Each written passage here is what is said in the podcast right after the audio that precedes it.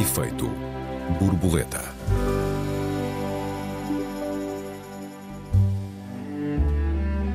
Há muito que o Partido Comunista Português não estava sob escrutínio público como está desde a invasão da Ucrânia.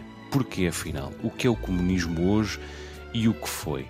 Bem-vindos ao Efeito Borboleta, eu sou o Joel Neto. Eu sou a Raquel Varela. Olá Raquel, boa noite. Tenho uma curiosidade. Tu citas permanentemente o marxismo, citas bastante o leninismo, uh, pareces-me desdenhar do stalinismo, uh, és declaradamente contra a ditadura. Em resumo, vês-te como uma comunista? Se sim, que tipo de comunista? Enfim, és capaz uh, de resumir as tuas inclinações ideológicas? Tu defines-te? Olá, e olá aos nossos ouvintes. Uh, bom, parece desdenhado do stalinismo? Não, desdenho mesmo. Desdenhas. uh, acho absolutamente abjeto aquele tipo de regime, como de qualquer ditadura. Um, sim, eu vejo-me como uma comunista porque defendo que a propriedade, que seremos muito mais felizes como sociedade se a propriedade daquilo que produzimos for comum e acho que isso nos liberta para o desenvolvimento artístico, intelectual, um, físico, um, criativo. Um, acho que só há pleno desenvolvimento do indivíduo e da sua humanidade quando nós uh, resolvermos os conflitos decorrentes da uh, propriedade privada dos meios de produção, não é a propriedade da nossa casa. Estamos a falar dos grandes meios de produção, a energia, os meios de comunicação, as, uh, os meios que permitem-nos produzir as necessidades vitais à sociedade. E acho que enquanto houver propriedade privada, nós vamos, destes meios, nós vamos ter sempre guerras, conflitos e uma brutal desigualdade. E, portanto, hum, vejo-me como uma humanista radical e, e, com, e olho para os princípios do socialismo com imenso carinho. Acho que seríamos muito mais felizes. Também não acho que tenhamos qualquer tipo de egoísmo atávico que nos impeça. O que realmente nos impede é uma conjuntura histórica de um modo de produção que é histórico, teve um início e há de ter um fim. Não sei como é que vai ser esse fim, porque não acredito em fins uh, garantidos nem para o bem nem para o mal, para nada. Na, na, União Soviética havia esta piada muito engraçada. Na União Soviética o futuro era certo, mas o passado imprevisível. Uhum. a propósito de, de, estarem sempre a reescrever a história e a apagar livros e, e, e pessoas. E a ideia de que o futuro era certo era, é uma ideia uh, muito teleológica, muito avessa à história. É uma ideia não histórica. Quer dizer, o futuro que a humanidade, como está em capitalismo, caminha para uma catástrofe, ou já vive em grande parte da humanidade uma catástrofe, isso é indiscutível. Se o futuro é o socialismo, se o futuro é mesmo um, um colapso da espécie, uh, se é uma contínua degradação de guerras, mortes, como foi a luta entre o feudalismo e o capitalismo durante 300 anos, é uma possibilidade. E, portanto, não acho que o futuro seja certo. Acho que o que é certo é a nossa necessidade de pensar a sociedade e uh, uh, discutir até ao limite todas as suas possibilidades sem medo, porque quando fazem perguntas sobre o socialismo ou sobre o comunismo, e estamos aqui a falar do mesmo, uh, sobre uh, as suas. Uh, sobre as suas capacidades, sobre as suas as perguntas clássicas, se as pessoas não são egoístas, se não ia acabar com a meritocracia, etc. Eu acho que essas perguntas são interessantíssimas. Agora, deixa-me só dizer que eu acho que a nossa introdução o diz e nós estamos a ter esta discussão por outra razão, na minha sim, opinião. Sim. Eu gostava Ou de seja, começar por aí, precisamente. Sim, eu acho que esta questão da deste grande conflito, que acima de tudo é um conflito Estados Unidos-China, que tem o hum. reflexo hum. na invasão uh, russa da Ucrânia e que, quanto a mim, justifica as posições do Partido Comunista, é muito mais, tem muito mais a ver com a relação do Partido Comunista com a China do que com a Rússia. E esta hegemonia neoliberal, eu acho que esta questão que, é está muito ligada ao anticomunismo primário, sendo que a China não é nada comunista, é que nos faz estar a ter esta discussão. Ou seja, há um, há um novo bloco, há uma nova luta no mundo. Não sei uhum. se tu tens essa visão ou se isto é um bocadinho especulativo.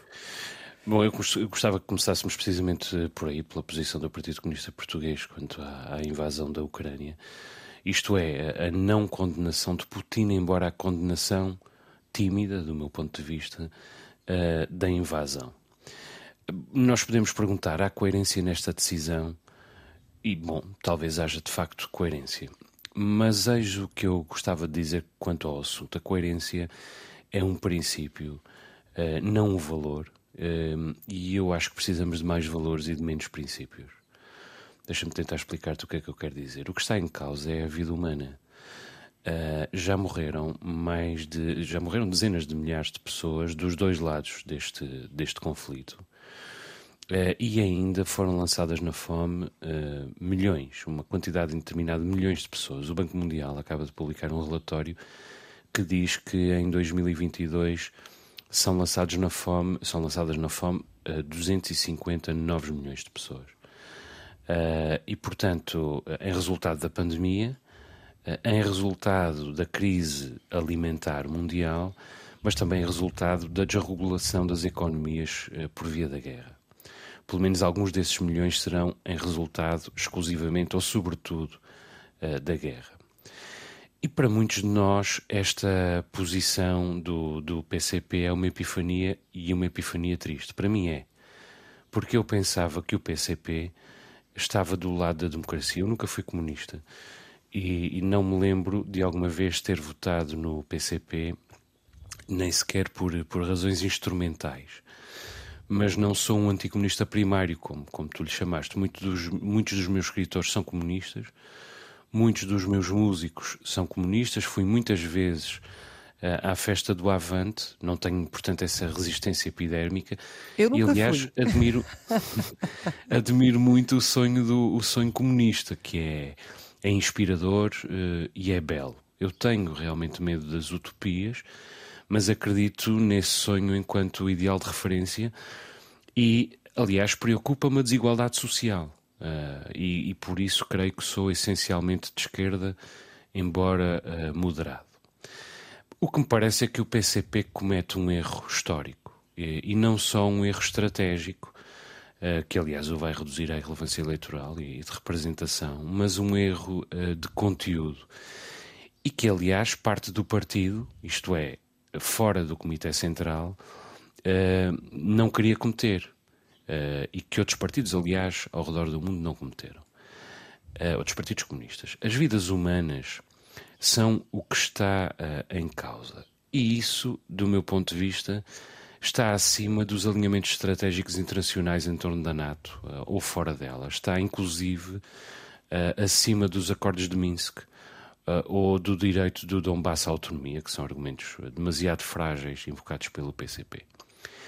E isto mesmo que se possa considerar que uh, a curto prazo, ou a médio prazo, ou a longo prazo, o não cumprimento dos acordos de Minsk também faria uh, correr sangue. A escala conta. Uh, e em todo o caso, o momento histórico também conta.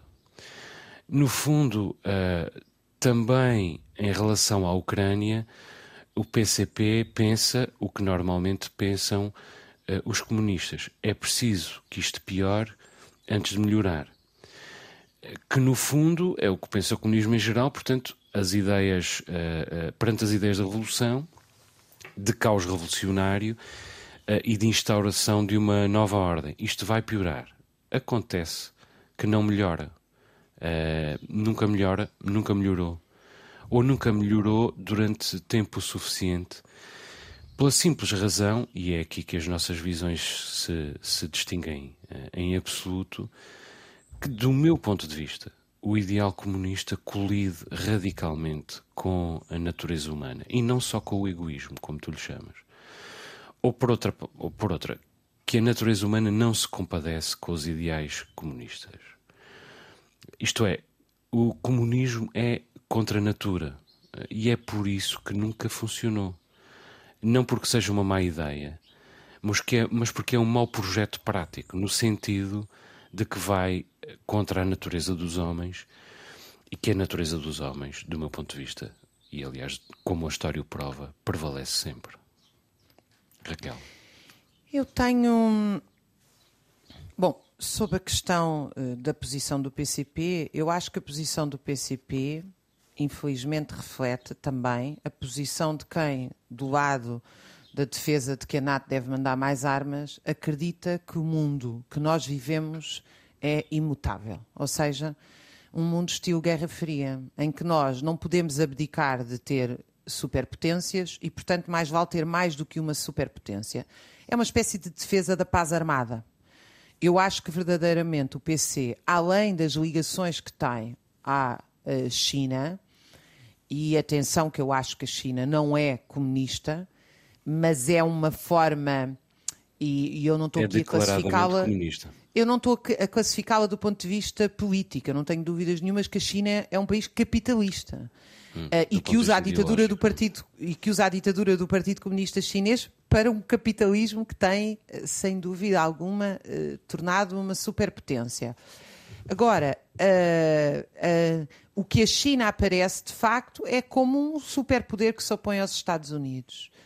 E a Rússia aparece aqui como esta, um, este subimperialismo, ou imperialismo, depende da classificação, que uh, vai fazer um travão à expansão da NATO. Eu não tenho, sinceramente, dúvidas nenhumas de que a NATO é uma organização ofensiva, expansiva e que não tem, nem teve nenhum problema com os mortos da Líbia, do Iraque ou de outro país qualquer. Isso não desvaloriza o que se está a passar na Ucrânia, que é uma invasão e que tem responsabilidades. Agora, a questão fundamental aqui é que há realmente. Vai, há real, eu diria que a maioria das pessoas não acredita numa solução à Zimmerwald de 1915, que é quando as revoluções derrotaram a Primeira Guerra Mundial e todos os impérios. Não foi escolher um império contra o outro foi acabar com os impérios. E, portanto, esta ideia de que não há nada a optar, a não ser por um, um super-Estado de um lado ou um super-Estado do outro, em que de um lado se posicionam os defensores da NATO e, outro, e do outro os defensores da Rússia e da China, embora aqui a China nunca oficialmente, obviamente, uh, é uma ideia que eu não, não, tenho, não vejo nenhum futuro para a humanidade nesta paz armada. Nós vamos ter mais paz se o Putin ganhar na Ucrânia? Não. Vamos ter mais paz se a NATO ganhar na Ucrânia? Não. Então, nós realmente estamos num impasse que para mim é a discussão do comunismo. Quer dizer, eu acho que isto é capitalismo. O capitalismo é a disputa constante de territórios, matérias-primas, força de trabalho. Uh, e isto. Que não é aquilo que a Ucrânia está a fazer. Não, mas a Ucrânia, de facto, é uma espécie de palco desta guerra. É uma espécie de guerra por procuração, como tem muito sido dito, e eu acho que é e acho que é verdade. E com muitos erros internos da própria estrutura do Estado ucraniano. Que, que erros esses que não justificam nada a invasão. Agora, é. também não se pode pintar aqui uh, uma maravilha de um Estado, desde logo um Estado que se permite perder o monopólio da força com, com, com, a, com a quantidade de milícias nazis, que não é só o batalhão Azov que lá, que lá estão, e com a perda de trabalhadores, que são milhares e milhares e milhares a emigrar nos últimos anos, e agora esta onda de refugiados, que, que não, que a Ucrânia, porque a maioria dos refugiados são do leste, e a Ucrânia sequer os conseguiu uhum. dar resposta dentro do seu próprio país, uh, para a zona oeste, que está, obviamente, já cheia de refugiados. E, portanto, é, é, é uma situação catastrófica em que virtualmente o país pode estar à beira da, da destruição e, e do uhum. desaparecimento, não é? Uh, desaparecimento não físico, mas desaparecimento no sentido Eu como gost... país, como pessoas. Uhum. Eu gostava de lembrar que, apesar do batalhão Azov estar do lado ucraniano, nós também temos do lado russo o, o, o grupo Wagner, por exemplo. E, portanto, vários Wagner, grupos. E vários grupos portanto, que Putin apoia, de extrema-direita. A extrema-direita está, está de ambos os lados do conflito.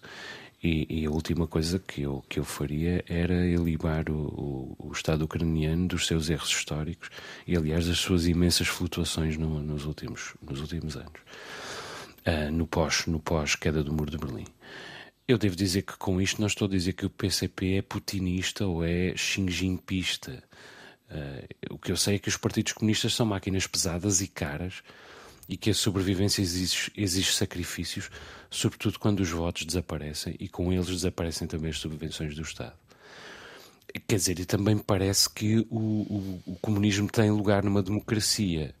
Uh, usar as palavras comunismo e democracia à partida uma contradição de termos, mesmo não queiramos resumirmos à ideia de ditadura do proletariado. uh, já contraditória com a democracia, a verdade é esta: o comunismo nunca se dispensou longa e consolidadamente.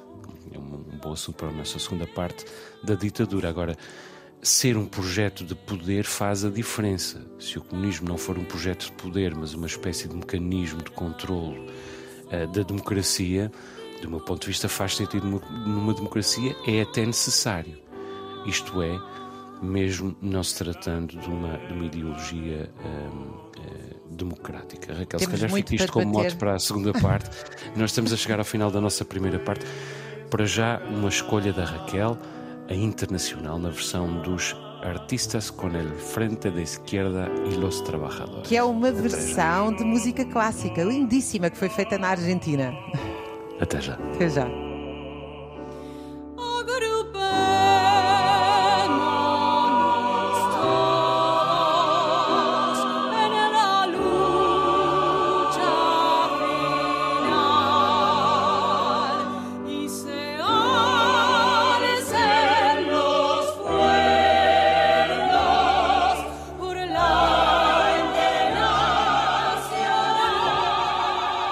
Efeito Borboleta, segunda parte. Esta semana discutimos o significado da posição do PCP contra a guerra na Ucrânia e o que é hoje e foi no passado o comunismo de Raquel. Há pouco falávamos do lugar do comunismo na democracia. Não chegaste a comentar isso? Eu acho que a democracia é filha do comunismo, portanto, a minha posição é diametralmente oposta à tua. Uhum. Uh, as ideias comunistas, não é depois o que os Estados fizeram com elas, e eu chamo a atenção para isto porque ideias há muitas. Uh, os liberais, os sociais-democratas tiveram ótimas ideias e a concretização delas frequentemente redundou uh, no seu oposto, não é? é? É pensar quantas ditaduras a democracia norte-americana apoiou uh, com os seus exércitos e, portanto, ou, ou mesmo o que é que são medidas bonapartistas utilizadas pelos próprios países liberais. Então, eu acho que nós, quando discutimos, por isso é que é insustentável a comparação entre o comunismo e o nazismo. O comunismo é uma ideia de igualdade e liberdade, o nazismo é uma ideia de segregação e morte.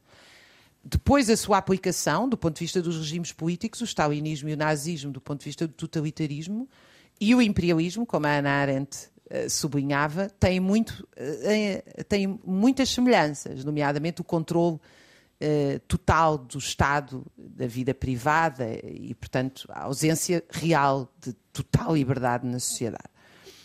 Agora, nós, quando discutimos projetos políticos, discutimos ideias e, portanto, estar uh, a comparar estas, estas, estes projetos é realmente uh, uma coisa sem qualquer sentido que só se pode compreender num quadro de disputa geopolítica. Mas o, o que eu te queria dizer é que eu acho que eu acho não, eh, tenho a certeza. A seguir à Revolução Russa, vários países da Europa Ocidental aprovaram o direito ao voto porque ele tinha sido aprovado na Rússia. Uh, os seguros sociais, a segurança social, a limitação do horário de trabalho, uh, o direito à educação, uh, tudo isto foi conseguido em lutas comunistas, e eu estou aqui a entender o comunismo no sentido amplo, anarquismo, socialismo, portanto, todas as ideias igualitaristas e, e, e humanistas. Uh, agora, que, a nossa experiência, e isso tem que ser debatido aqui, e tem que ser debatido quanto a mim pelos comunistas, todos eles no mundo, é que a experiência do século XX da conquista do Estado pelos trabalhadores foi tornou-se num Estado contra os trabalhadores. Alguma coisa aconteceu e não foi só um homem mau que chegou ao poder chamado Stalin ou Pol Pot. Ou seja, eu acho que uma das coisas que nós não fazemos, nós, digamos, socialistas e nós, sociedade, para debater as alternativas, é perceber, bom, correu mal. Vamos admitir que correu mal, que nem toda a gente admite. Nem toda a gente de esquerda admite que correu mal. Porque eu continuo a ver, até na Europa, muitas vezes o argumento de que quando havia a União Soviética nós tínhamos direitos na Europa. E vejo esse argumento até utilizado por setores sociais-democratas. E eu digo, mas agora nós conseguimos os nossos direitos à custa da ditadura de outros países? Nós uhum. defendemos isso? Não. Portanto, eu acho que este debate tem que ser tido. Raquel, eh, eu tenho, eh, alinhei aqui algumas razões, porque do meu ponto de vista, Uh, o comunismo em abstrato e em con concreto colide com a natureza humana. Se calhar propunha-te que tentássemos percorrer estas razões. Vamos a isso. A primeira razão do meu ponto de vista, não há conciliação possível entre os próprios comunistas.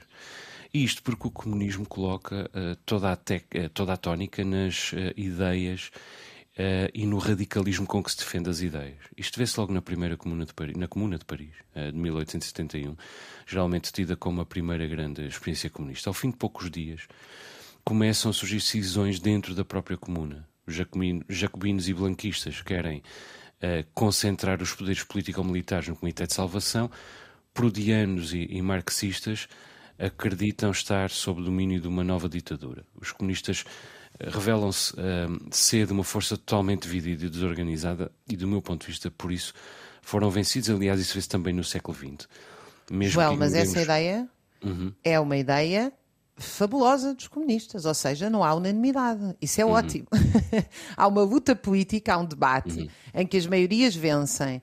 Mas eu acho que aquilo que é apontado como a eterna divisão da esquerda, se nós olharmos para a direita, quer dizer, as, as burguesias, as classes dominantes, como nós queremos chamar, os empresários, são muito unidos, enquanto há um bolo grande para repartir eh, entre todos. Assim que começa a haver problemas, dividem-se. Portanto, mas eu não acho que isso seja mau. Ou seja, eu acho que as ideias em disputa na Comuna de Paris, se o banco havia de ser nacionalizado, etc., e outras coisas, o banco não, se o ouro devia ser utilizado, etc., uh, são uma vitalidade democrática fundamental às ideias mas isso, de esquerda. Mas aí está, está a origem de uma série de, de, dissensões que depois, ao longo do século XX, se reproduzem numa série de visões diferentes. Quer dizer, podemos recordar as decisões, no, no, as decisões no próprio Partido Comunista Soviético, antes de, de, Stalin, antes da traição de Stalin ao comunismo, posso aceitar essa expressão, mas as divisões entre Trotsky e Lenin. Uh, quer dizer, foi Stalin a, a, a, a, trair o comunismo, aceito realmente, mas as decisões entre Trotsky e Lenin já eram evidentes. Entretanto, mas não eram decisões, eram debates, em que muitas hum. vezes estiveram de acordo e muitas vezes em desacordo. E eu não e acho que, é que, que isso seja. Há divisão entre as correntes antagónicas, na verdade. Eu acho que é, é saudável e acho que, aliás, a esquerda lida muito mal com elas. Uhum. Ou seja, a, a, posição historicamente da esquerda tem sido entrincheirar-se em vez de assumir que essas divisões existem e que é uhum. no debate delas e na aceitação de que, obviamente, tem que haver decisões e essas decisões têm que ser baseadas no princípio democrático Uh, portanto, eu, eu acho que a questão dessas divisões. Um, nós, eh, essa ideia que se traduz, aliás, numa ideia absurda, é a ideia de o Partido Revolucionário. Hum. Mas porquê que há o Partido Revolucionário e não há os partidos? Mas repara, quando nós olhamos para o século XX e vemos chegar. o comunismo Eu acho saudável essa... São hum. projetos políticos mas... diferentes para a sociedade, isso é tão bom.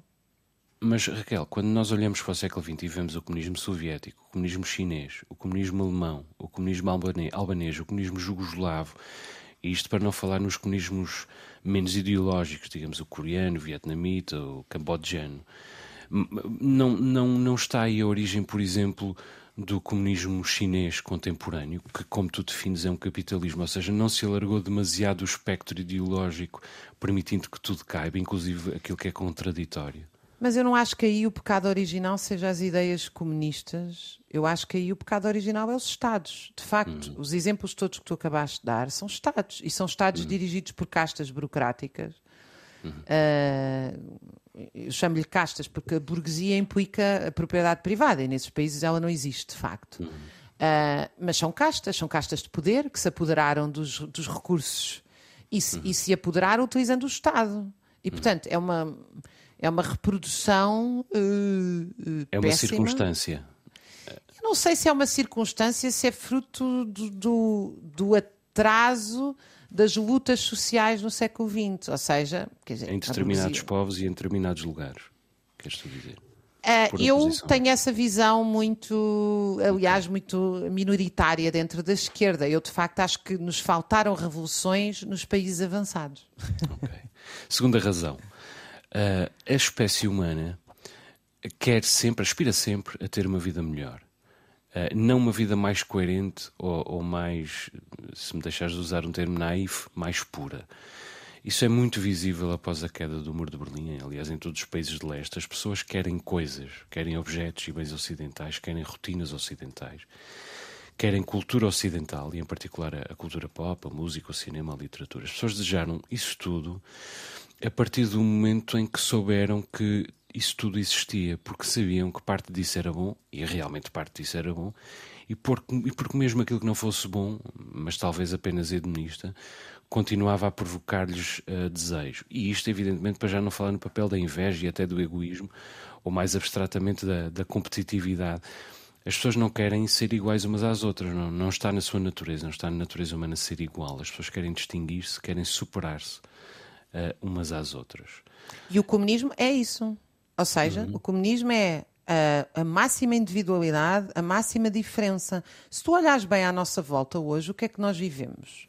Uhum. Criticávamos e bem a União Soviética porque toda a gente vestia o mesmo, toda a gente ouvia o mesmo, toda a gente tinha a mesma, a mesma mobília dentro de casa. O que é que nós temos no mundo capitalista hoje? A máxima padronização. As uhum. pessoas tendem até a até os sotaques são eliminados, tendem a reproduzir. Se tu fores um, um, supermercado, o trabalhador diz sempre a mesma frase o dia todo. As pessoas consomem a mesma música aqui ou na, ou na Kamchatka ou em Nova Iorque. Quer dizer, eu acho que esta ideia Claro, mais uma vez, nós estamos a dialogar com o que aconteceu na União Soviética. Esta ideia de que o comunismo é uma espécie de igualize, igualdade por baixo, igualdade dos mínimos, é uma ideia anticomunista. O comunismo era a expansão máxima. Mas onde é que foi possível a expansão máxima? Eu, eu lá é o está. bom exemplo? Que, lá está. Eu acho que só é possível onde, quando há revoluções e alterações mas, sociais. Mas onde é que foi realmente possível? Olha, eu vou-te dar um exemplo. No, na revolução, a Revolução Portuguesa é uma revolução derrotada, sim senhora, mas meio derrotada, para sermos sinceros. Quanto a isso, e o que nasceu daí. Já, já, já estabelecemos. E o que nasceu daí, o que nasceu daí foram ideias profundamente socialistas e comunistas, como saúde para todos e ninguém paga, escola para todos e ninguém paga, universidade, acesso livre à universidade, a gestão democrática dos locais de trabalho. Portanto, houve uma série de questões, quanto a mim, que nasceram aí. Porquê? Porque já havia capacidade produtiva para dar resposta a isso.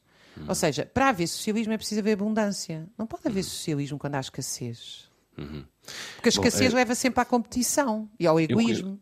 Eu, eu, com isto salto, com esta, com esta deriva que fizemos aqui na nossa conversa, salto para a quinta razão, que é o comunismo nunca foi um sucesso. Uh, foi sempre um grande fracasso e, na maior parte das vezes, um fracasso retumbante. Foi utilizado em, em largas dezenas de países, largas dezenas de experiências, largas dezenas de países, com diferentes tipos de cultura, uh, nos mais variados contextos históricos, com vocação internacionalista ou meramente doméstica, em ditadura assumida em autocracias combinadas com pluripartidarismo e até em casos esporádicos, em democracia pluripartidária quase moderna, é preciso ter muito boa vontade para apontar um caso de verdadeiro sucesso e de sucesso uh, duradouro. Aliás, ainda existe hoje oficialmente comunismo na China, em Cuba, no Vietnã, uh, no Laos, fora os países em que vigora de modo envergonhado ou interesseiro, como por exemplo a, a Venezuela, em nenhum caso é um sucesso, ou seja, um sucesso social, político, económico e cultural uh, ao mesmo tempo. Consegues dar-me um exemplo? Não, eu acho que evidentemente isso é verdadeiro. Ou seja, eu acho que a, a hipótese. Eu estava a ler um texto do Einstein, socialista, ele, uh, que se chama, que, que eu recomendo, está na internet em acesso livre aos nossos ouvintes, Porquê o Socialismo? Um texto que ele escreve em 1949. Uh, ah, e, obviamente, quando ele escreve o texto, escreve a imaginar uma sociedade socialista, porque ele não considerava que havia nenhuma sociedade socialista em 1949.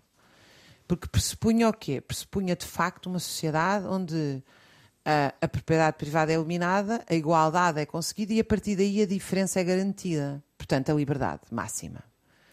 Nós nunca tivemos isto, não é? Mesmo a experiência, diria eu, da Comuna de Paris e a experiência do início da Revolução Russa, que, que deu uma explosão de, de, criatividade no campo da ciência, da física, da pintura, eh, que depois foi tudo esmagado. Uh, nós não conseguimos nos agarrar, e depois aqueles exemplos que eu dei, não é? As conquistas do maio de 68, da Revolução Portuguesa, etc. Nós do ponto de vista dos Estados, nunca tivemos isso. Agora, isso significa que não podemos ter? Eu não estou convencida disso. Sabes que eu, quando ia quando estudava sobretudo as revoluções, uh, neste caso as revoluções esmagadas por Stalin, como a Primavera de Praga, a Revolução Húngara, etc., tinha uma ideia da Europa do Oeste. E depois comecei, uh, fui convidada a fazer parte de um grupo de investigação em Budapeste absolutamente fabuloso, muito influenciado por Caro Polanyi, um, e eu aprendi muita coisa com eles. Entre, entre outras coisas, aprendi é um grupo académico de esquerda da Europa do Oeste, que reúne vários cientistas, aprendi que, um, aqueles países eram todos diferentes uns dos outros, muito mais diferentes do que a gente imagina. Ou seja, havia vários tipos de socialismo, entre aspas, porque eu não acho que, existia socialismo nenhum, alguns deles acham que sim ou não.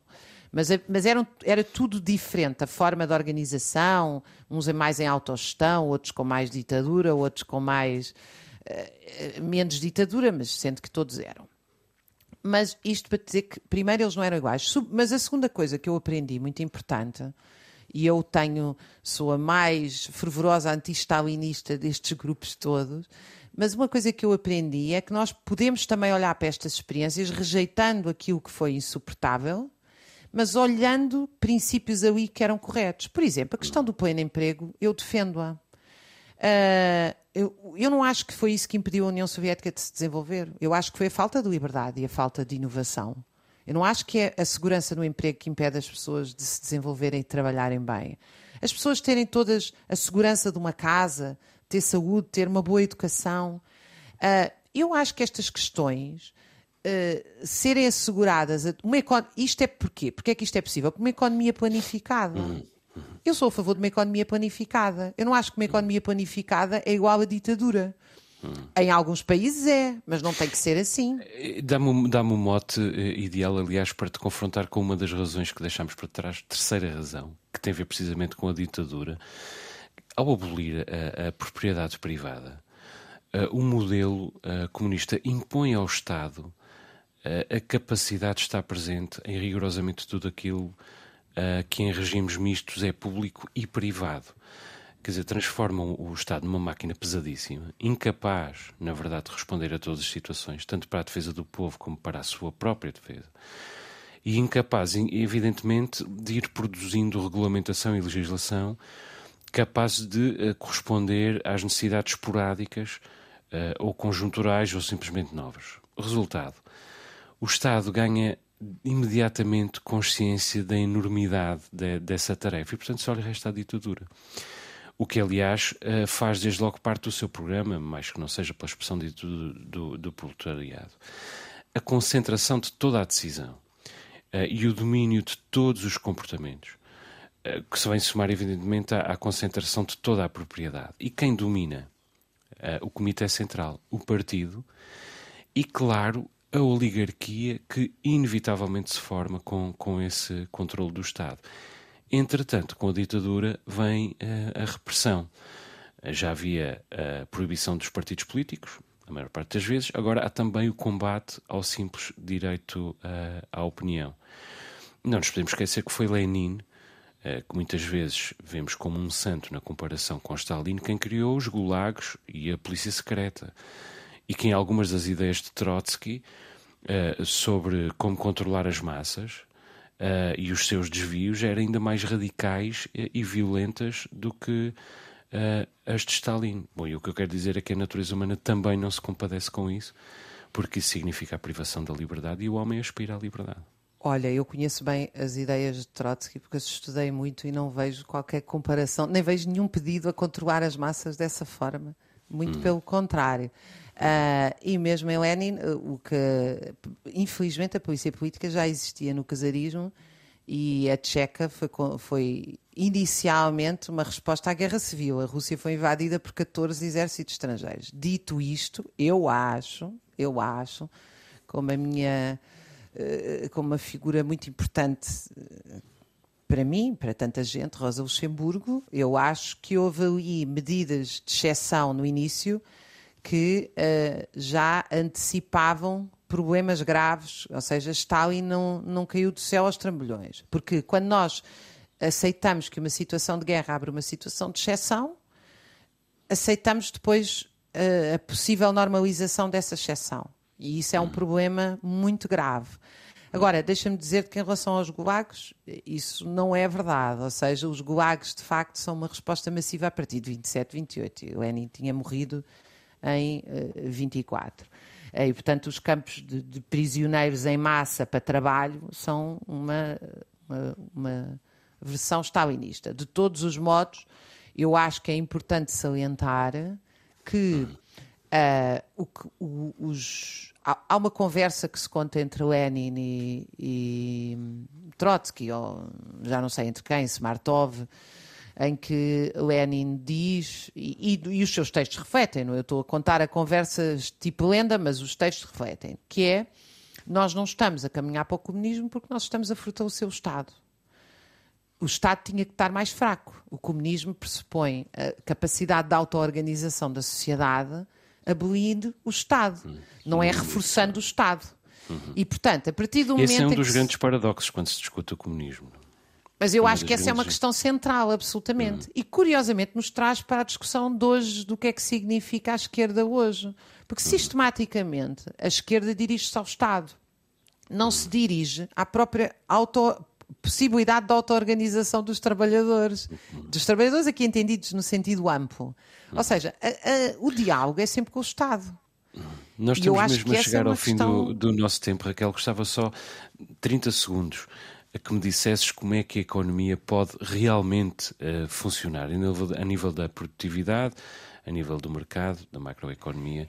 30 segundos, Raquel. Essa é a resposta mais fácil. Eu acho uhum. que a economia planificada, tenho a certeza, aliás, que as economias planificadas são as que funcionam melhor. As sociedades uhum. têm que planificar a economia há 10, 20, 30, 40 anos. Aliás, eu acho isso e os capitalistas também acham, porque quando se trata de guerras, planificam a economia ao máximo. Portanto, uhum. a economia planificada é realmente uh, um, e é, é, é, a justificação para a força da China atual. A China faz projetos a 40, 50 anos. Uh, aqui uma, um empresário qualquer não consegue fazer projetos a seis meses porque está em permanente competição e desestruturação. Portanto, agora a questão é pode haver economia planificada sem haver ditadura. Uma economia bem planificada é uma economia democrática, não é uma economia ditatorial.